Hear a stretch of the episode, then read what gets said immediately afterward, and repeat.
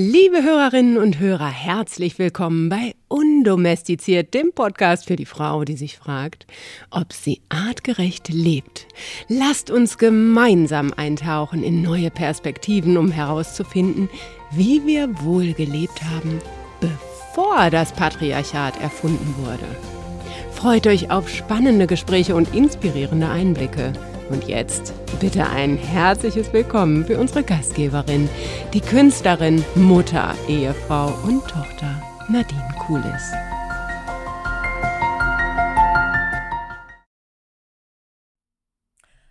Na, habt ihr schon eure Süßigkeitenboxen aufgefüllt, wenn die Kiddies vor der Tür schon wieder mit Trick or Treat um die Ecke kommen? Ja, bald ist soweit Halloween und ähm, normalerweise, wenn ich jetzt hier im Jahreskreis gehen würde, Müsste ich jetzt eine Halloween-Sonderfolge machen, ne?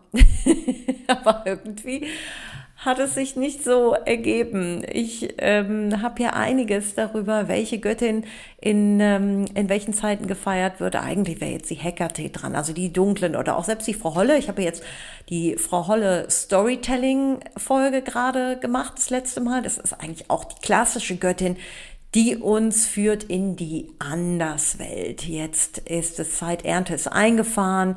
Wir knubbeln uns zurück in die Dunkelheit. Und es ist die Zeit, in der wir mit den Seelen und Urahnen in Kontakt treten. Ja, und wenn wir jetzt denken, Halloween ist ein seltsamer Import aus den USA. Nee, es, es gibt einen Bumerang-Effekt. Die äh, sind ja vor vielen, äh, vor, vor einigen hundert Jahren ja ausgewandert, haben ihre alten Bräuche mitgenommen und, ähm, und jetzt äh, hat sich, ist das so ein Selbstläufer. Ne? Also, aber ich weiß jetzt auch nicht genau, was das wirklich mit einem Ahnenfest zu tun hat. Es ist wirklich eher so ein, ähm, ja, so ein zweites Karneval geworden mit einem kleinen Gruselfaktor. Aber es ist ja auch schön, sich nochmal dran zu erinnern. Aber eigentlich soll es in dieser Folge gar nicht darum gehen.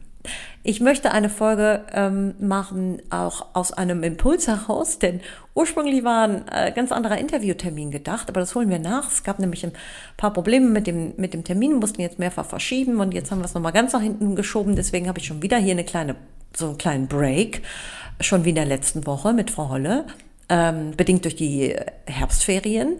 Und jetzt habe ich mir gedacht, ich mache noch mal eine kleine Impulsfolge und äh, kurz und knackig.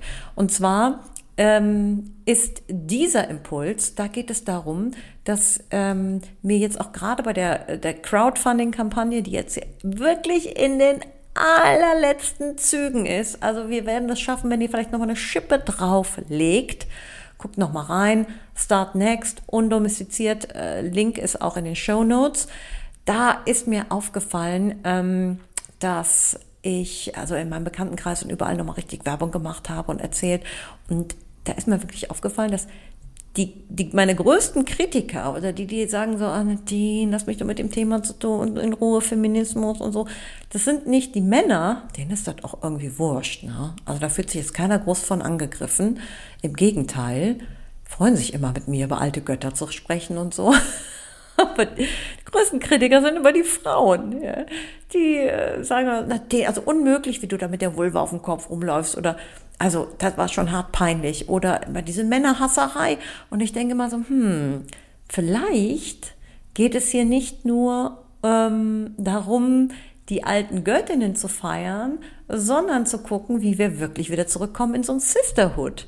Denn kann es vielleicht sein, dass der größte Feind der Frau die Frau selbst ist? Ja, und da habe ich dann doch nochmal drüber nachgedacht. Und ich würde diese Folge gerne nutzen, um anhand einer, einer Göttin das Thema Sisterhood zu besprechen. Und das ist einer meiner absoluten Lieblingsgöttinnen. Eine, die ihr vielleicht alle aus dem Bio-Supermarkt kennt. Wer könnte das sein?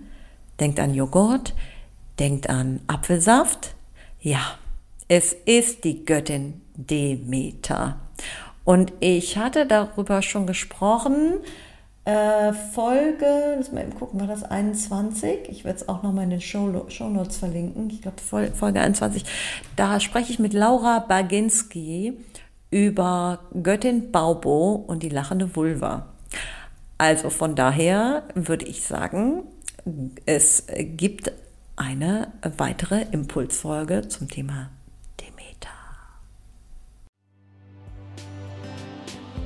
Und hier ist sie, die Göttin der Woche.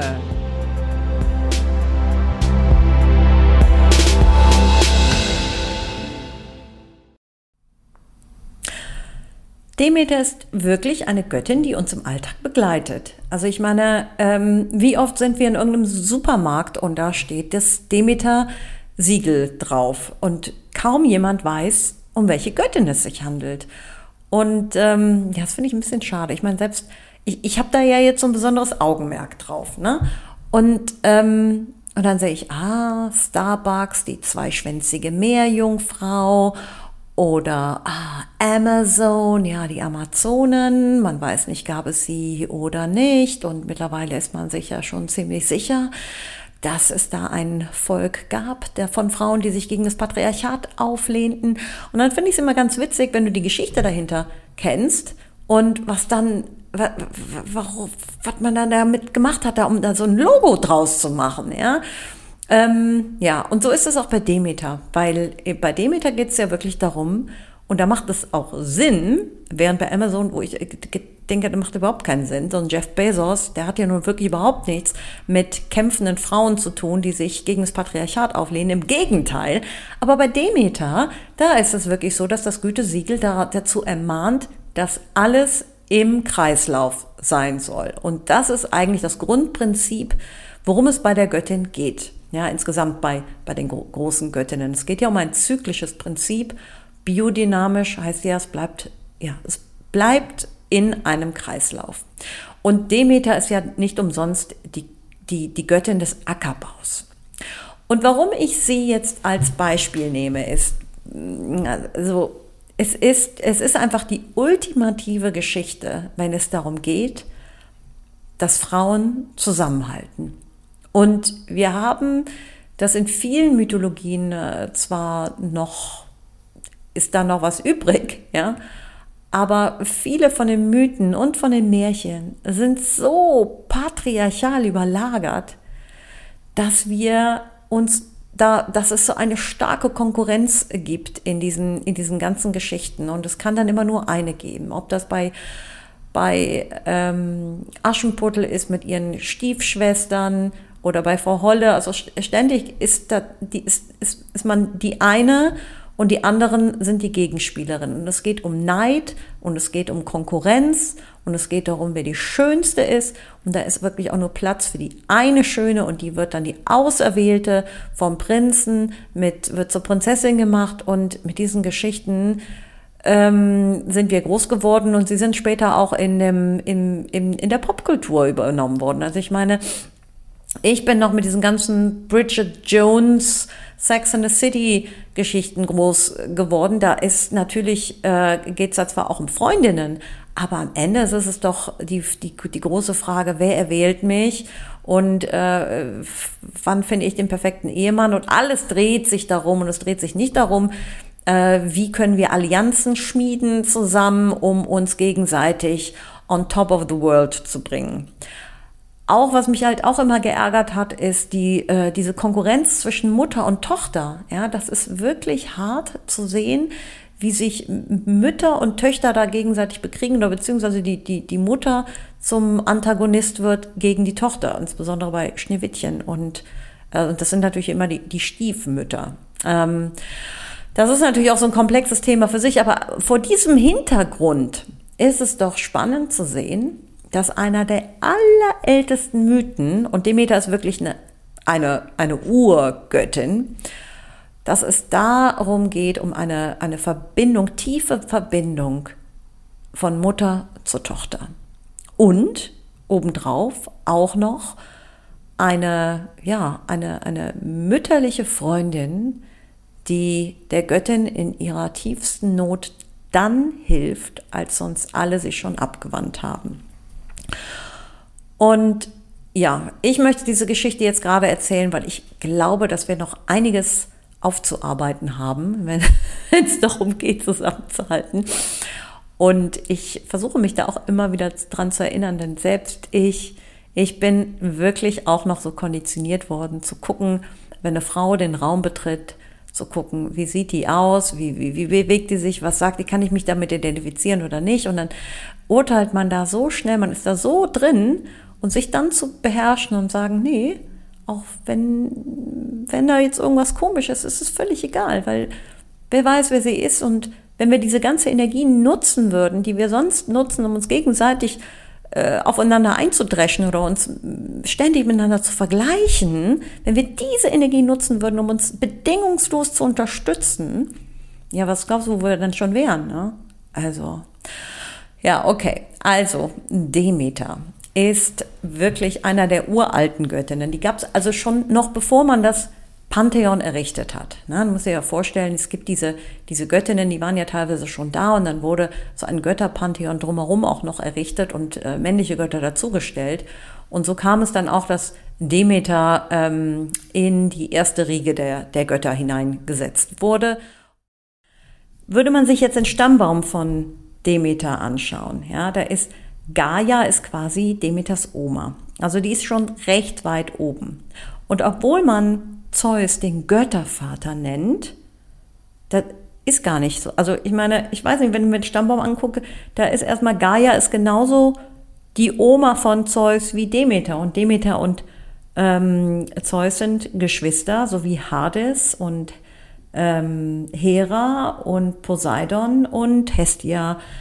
Also das ist so die erste Liga. Und sie ist auch nicht irgendeine Göttin, sondern die Göttin, des, des Ackerbaus. Und das ist einfach etwas sehr Besonderes. Man muss sich vorstellen, da wurden die Menschen gerade sesshaft. Und das war eine, eine ganz große Aufgabe, zu schauen, dass man diese, ähm, dass, dass man die Sesshaftigkeit auch behalten konnte, dadurch, dass die Ernte auch gelingt. Ja, das, das ganze Leben spielt sich ab darum zu schauen, was bringt mir die, wie, wie sieht die Ernte aus im, wenn, wenn ich sehe im Frühjahr und dann Ernte im, im September. Das ganze Leben einer eines, eines, einer Gemeinde hängt da dran. Ja, also das muss man sich dann schon vorstellen, während die Urahnen davor ähm, immer, immer unterwegs waren, Jäger und Sammler. Ja, also Menschen wurden sesshaft und das ist ein, ein großer Umbruch.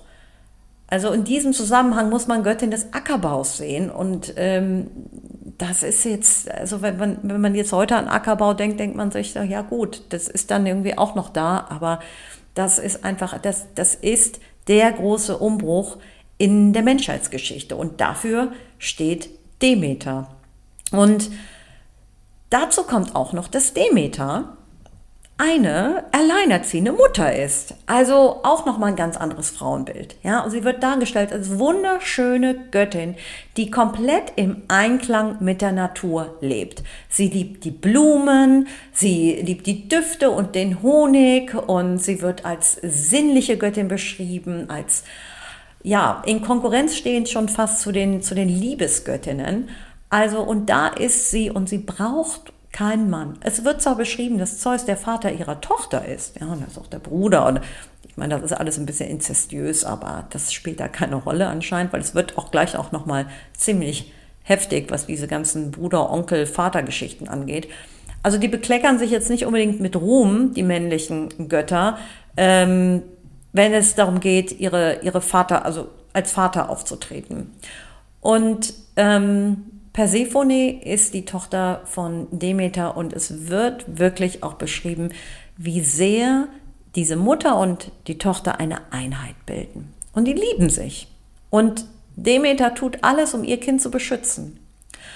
Und es ist schon traurig, dass, ähm, dass hier auch schon so ein Weltbild beschrieben wird, wo man sein sein, seine, sein weibliches Kind schon beschützen muss, weil man weiß, da lauern Gefahren und diese Gefahren, die sind nicht nur irgendwo in der Natur zu sehen, sondern das sind die Gefahren, dass, dass man dieses, diesem Kind etwas antun kann, weil da sexuelle Begierde aufkommt, die, die das, das männliche Pendant nicht im Zaum halten kann. So. Und es kommt dann genau so, wie es kommen muss.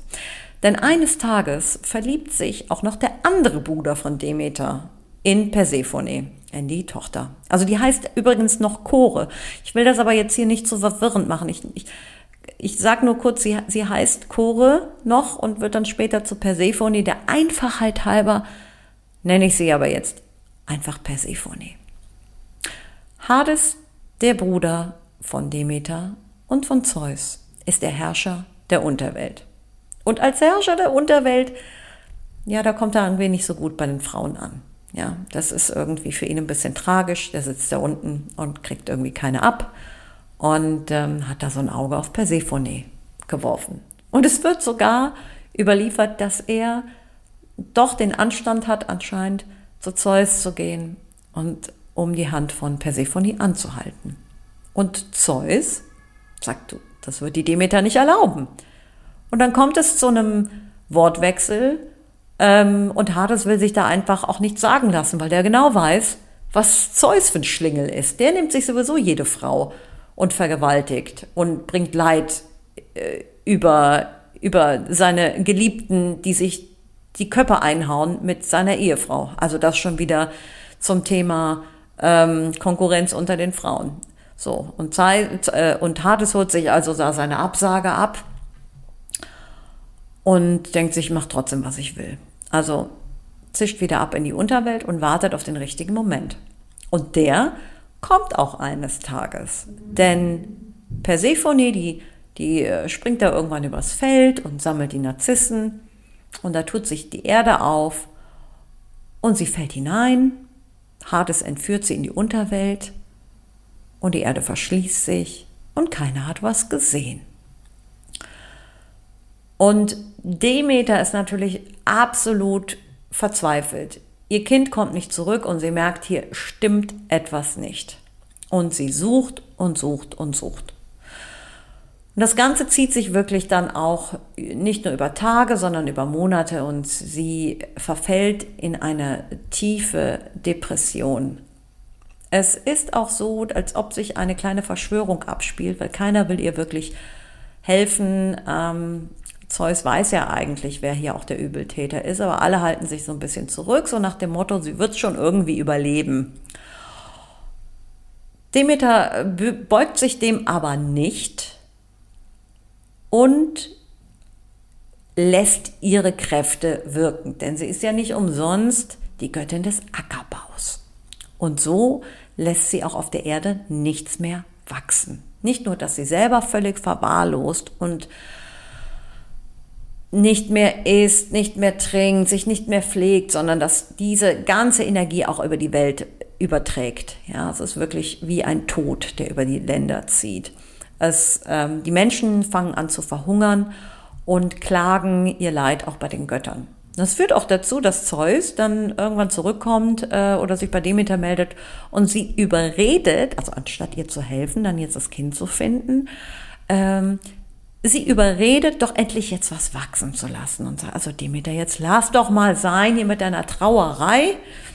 Kind ist jetzt weg, aber werden schon da irgendwie klarkommen in der Unterwelt. Ähm, lass doch endlich wieder was wachsen. Aber Demeter weigert sich. Und sie zieht von Ort zu Ort. Und eines Tages, da kommt sie nach Eleusis. Und der Herrscher von Eleusis nimmt sie auf. Und auch hier wird ihr wieder ähm, erfährt sie wieder Gastfreundschaft, aber sie will auch nicht etwas zu sich nehmen. Und es geht die Überlieferung, dass sie da an einen Brunnen geht, sich dort hinsetzt und auch in den Brunnen den Namen ihrer Tochter ruft.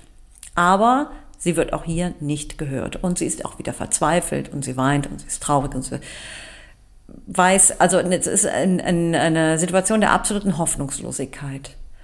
Und da passiert etwas extrem Ungewöhnliches. Und das ist dieser Sisterhood-Moment. Da kommt also eine andere Göttin angeritten auf einem Schwein. Und das ist jetzt auch nichts Absurdes oder Lustiges, Sie müssen sich ja vorstellen, die Schweine waren ja ursprünglich die Begleiter der, der, der, der Göttinnen. Ja, Freier hatte auch ein Schwein dabei. Also Schweine die standen einfach für das weiblich-göttliche, die sind mit ihrer Schnauze in der Erde unterwegs gewesen, die hatten diese vielen Zitzen und diese dicken, runden Bäuche standen für Fruchtbarkeit. An denen war zu diesem Zeitpunkt noch überhaupt nichts Ekelhaftes. Das ist natürlich dann erst gekommen, als man die Erinnerung an die Göttin vollkommen tilgen wollte. Also, und die Baubo als große Muttergöttin, die reitet auf einem Schwein zu Demeter und steigt ab und will Demeter aufmuntern mit einem obszönen Tanz. Also man kann, ich weiß auch nicht, wie man sich das vorstellt, es ist überliefert, obszöner Tanz, also wahrscheinlich so eine Art Twerk means Bauchtanz, Craziness und vor allen Dingen, es gibt auch verschiedene Überlieferungen. In einer wird gesagt, Demeter, die besteht nur aus Bauch. Ja, und die hat da irgendwie ein Gesicht auf dem Bauch. Es ist auch lustig, wenn man sich das, wenn man mal googelt, da gibt es unterschiedliche äh, Darstellungen. Äh, besonders toll auch die von Laura Baginski, ähm, die, die diese Baubrot darstellt und auch diese, diese Brüste, die aussehen wie Augen und auf dem Bauch sind, ist irgendwie auch noch so eine, so eine, ja, es ist wie, wie so, der ganze Oberkörper wird, wird wie so zu einem Gesicht. Und Baubrot tanzt und wirbelt herum. Und Demeter, ja, die denkt, äh, was ist denn jetzt hier los? Ja? Und zum ersten Mal ist sie zumindest mal in so einer Situation, dass sie irritiert ist, ja, und noch nicht genau weiß, was, was ist hier los. Und dann kommt die Baubo und setzt noch mal richtig einen drauf und erzählt der Demeter obszöne Witze mit ihrer Vulva, ja.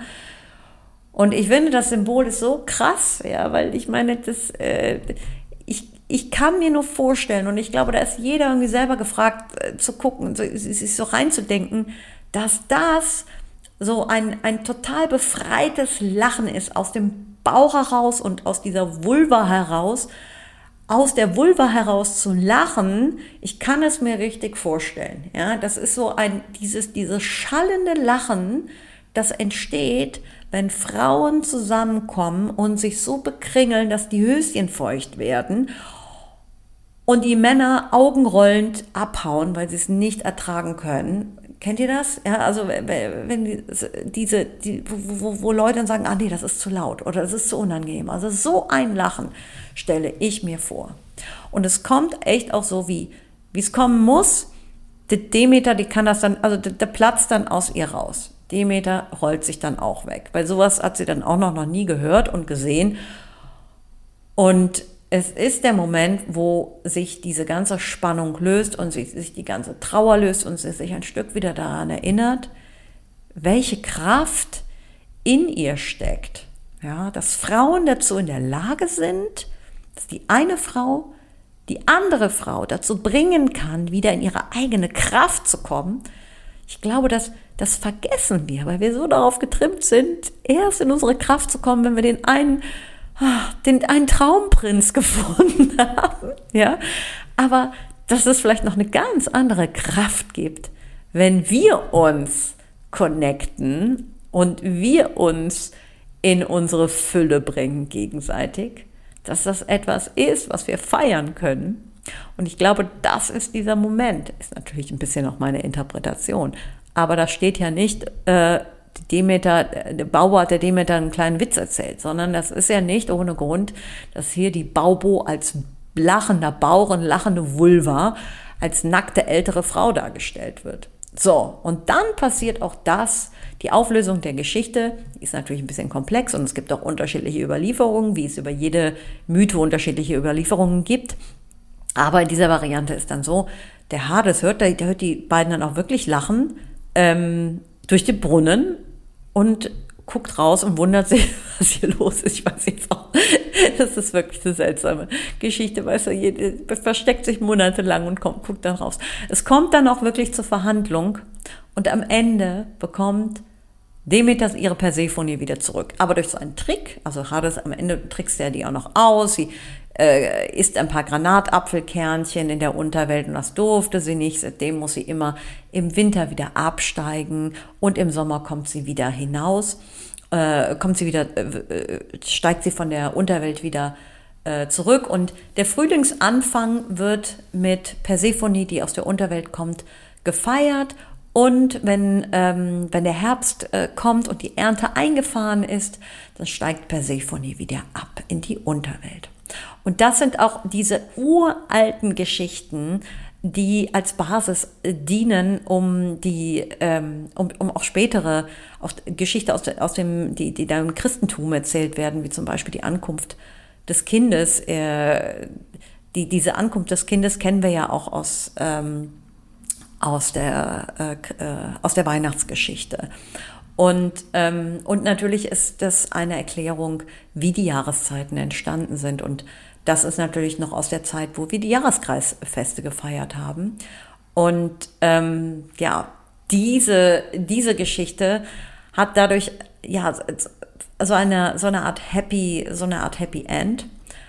Aber es steckt halt sehr viel Symbolik drin. Und ich wollte das jetzt nehmen, um euch dazu mal einzuladen, dass wenn ihr demnächst nochmal im Bio-Supermarkt seid, ähm, vielleicht euch nochmal dran, dran zu erinnern, dass er vielleicht nochmal die eine oder andere äh, Freundin anruft, der zu sagen, äh, ob sie nicht mal Lust hat, mit dir irgendwie einen lustigen Film im Kino zu gucken oder sich wieder gegenseitig irgendwie ein bisschen aufzumuntern, wenn es mal wieder, wenn wieder das Leid der Welt durch einen durchdrückt.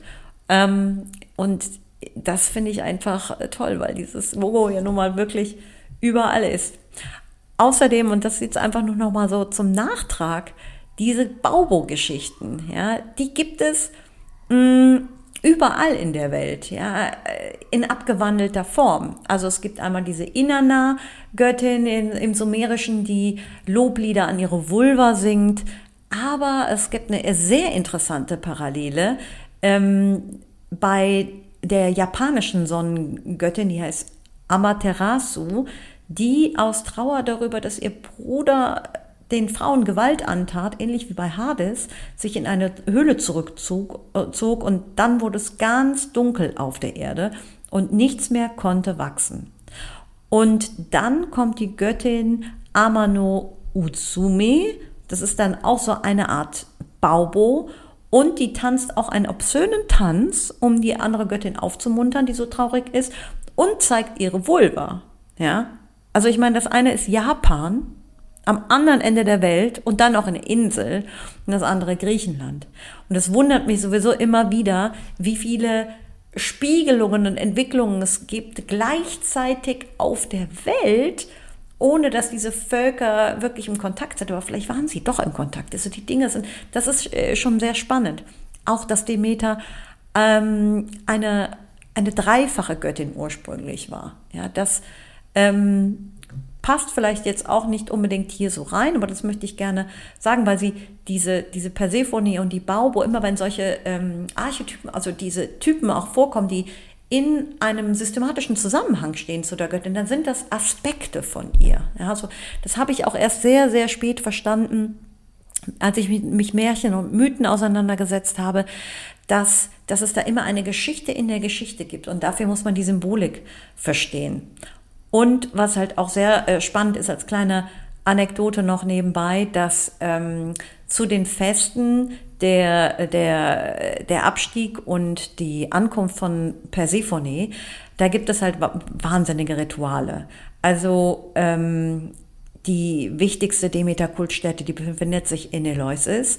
Und in den Ritualen zu Ehren von Demeter, an denen nur Frauen teilnehmen durften, da wurde die äh, Göttin angebetet und dazu gehörten Vulva-Entblößungen und obszöne Gesänge und Honiggebäck in Vulva-Optik. Also hier so ein Vulva-Keks, ne? Und das war fester Bestandteil. Ähm, die, das war fester Bestandteil dieser äh, dieser Rituale. Ich könnte noch viel mehr erzählen, ja, auch zu dieser Axt, diese, die hatte diese Liebesaxt, ähm, äh, die eigentlich so ein Symbol für die Amazonen sind. Also man kann da richtig rein, sich so reinsteigern. Ähm, auch, dass, dass diese Delta-Symbolik da ist, weil Demeter ist ja die Mutter des Delta, also dieses Dreieck, dieses Vulva-Dreieck ähm, und diese äh, dreifache Form. Also da steckt ganz, ganz, ganz viel drin ich habe das natürlich jetzt hier so ein bisschen aus dem, aus dem Gefühl heraus erzählt. um nochmal so eine kleine, einfach so einen kleinen Schwung hier reinzubringen, damit wir nicht so große Löcher haben, weil nächstes Mal habe ich auf jeden Fall wieder einen Interviewpartner. Dies ist mir schon sehr lange ein Anliegen, denn Demeter ist einer meiner Favorites. Wenn ihr ähm, Anmerkungen habt oder Kommentare zu dieser Folge, lasst es mich gerne wissen. Ähm, wir sind in den letzten Zügen auch für die Crowdfunding-Kampagne. Äh, falls ihr noch kein Buch vorbestellt habt, ich lade euch dazu ein. Ich würde mich freuen, wenn ihr ähm, ein, ein Buch vorbestellt. Da geht es nämlich auch um die Göttin Demeter. Und ähm, hinterlasst gerne dem Podcast eine Bewertung, undomestiziert, von Nadine Kulis. Und ähm, schreibt mir über Instagram und meldet euch an auf meinem Newsletter auf meiner Website nadinekulisart.com. Ah, ich glaube, das war's. Aber zum Glück habe ich auch noch Martina. Die hat auch noch diesen tollen Trailer für mich und den spiele ich gleich ein. Und damit verabschiede ich mich. Bis zum nächsten Mal. Bye bye. Das war es für heute. Wir hoffen, dass es dir gefallen hat und lass sie raus, deine innere Göttin. Denn auch du bist eine Göttin.